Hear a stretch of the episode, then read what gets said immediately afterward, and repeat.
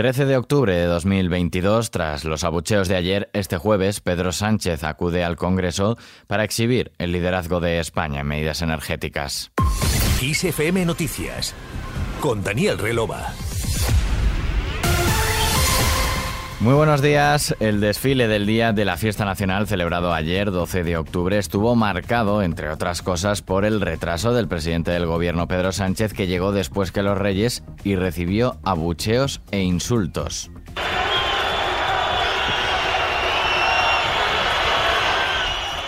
Aparte de estos abucheos, también destacó la ausencia de varios vocales del Poder Judicial. Estaba prevista la ausencia del expresidente del Consejo General del Poder Judicial y del Tribunal Supremo, Carlos Lesmes, pero tampoco asistieron una parte de los vocales del órgano de gobierno de los jueces porque, según comentaron a EFE, no recibieron las invitaciones a tiempo. Independientemente de esto, el buen tiempo acompañó una celebración que recuperó la normalidad tras la pandemia y que los ciudadanos secundaron para presentar presenciar la parada militar más numerosa desde 2019. Más de 4.000 hombres y mujeres de las Fuerzas Armadas y de los cuerpos y fuerzas de seguridad del Estado desfilaron junto a más de 150 vehículos y 84 aeronaves. Al margen de la fiesta nacional, este jueves Sánchez acudirá al Congreso con la calma que le dan unos nuevos presupuestos generales del Estado cuyos socios están dispuestos a tramitar. Así presentaba la semana pasada la portavoz del Gobierno Isabel Rodríguez las cuentas públicas para 2023.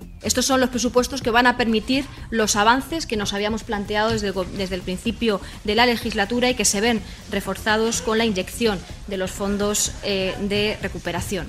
Así que frente al ruido y las estridencias, estabilidad, seguridad, protección y avance para nuestro país.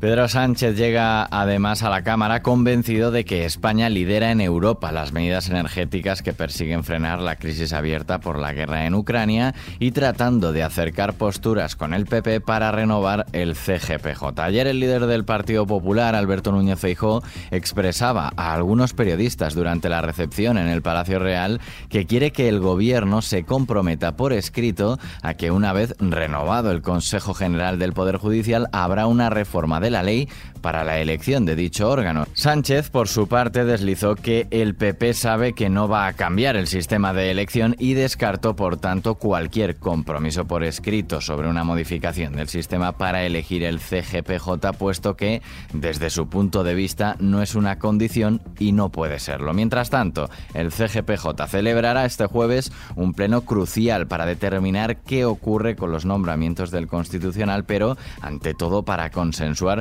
quién sustituirá a Carlos Lesmes en la presidencia que dimitía así formalmente el pasado lunes después de agotarse el tiempo que anunció para que se produjera un acuerdo entre el PSOE y PP para renovar el Consejo o para que el gobierno devuelva las competencias que limitó para un Consejo en funciones. Mi presencia al frente de estas instituciones carece ya de utilidad y sería además contraria a mi propia conciencia profesional, por lo que se impone mi renuncia como presidente, ya que mantenerme a partir de ahora en esta responsabilidad solo puede servir para convertirme en cómplice de una situación que aborrezco y que es inaceptable.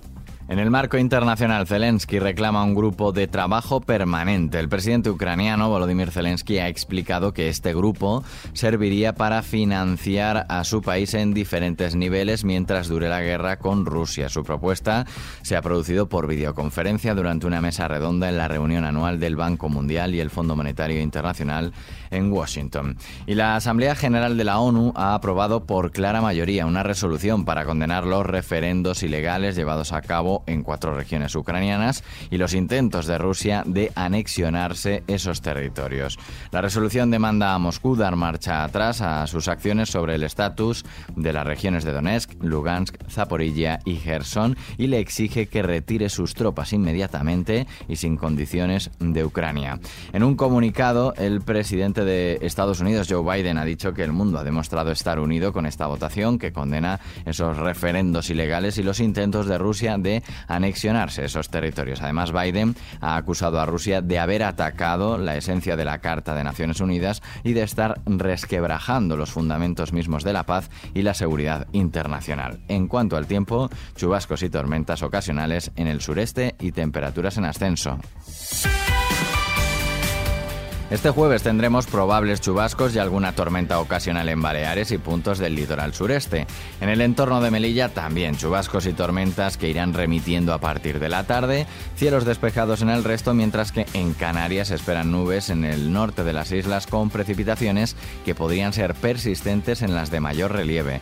Las temperaturas máximas subirán de forma casi generalizada, más acusado en el área cantábrica, norte de la meseta norte, Pirineos y sistema ibérico.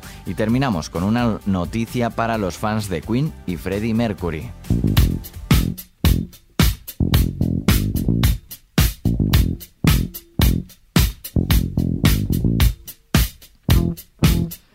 Face It Alone es el título de la próxima canción inédita que Queen presentará hoy jueves. Se trata de una pista grabada con Mercury en las sesiones del álbum de 1989 del grupo The Miracle.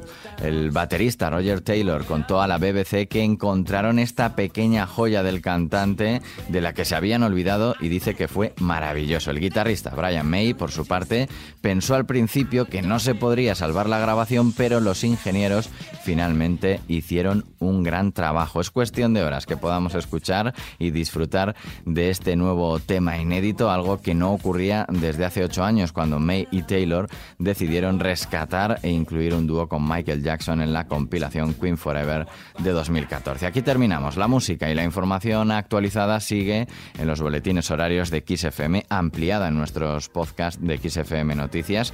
Susana León en la realización, los saludos de Daniel Relova. Que pases un buen día.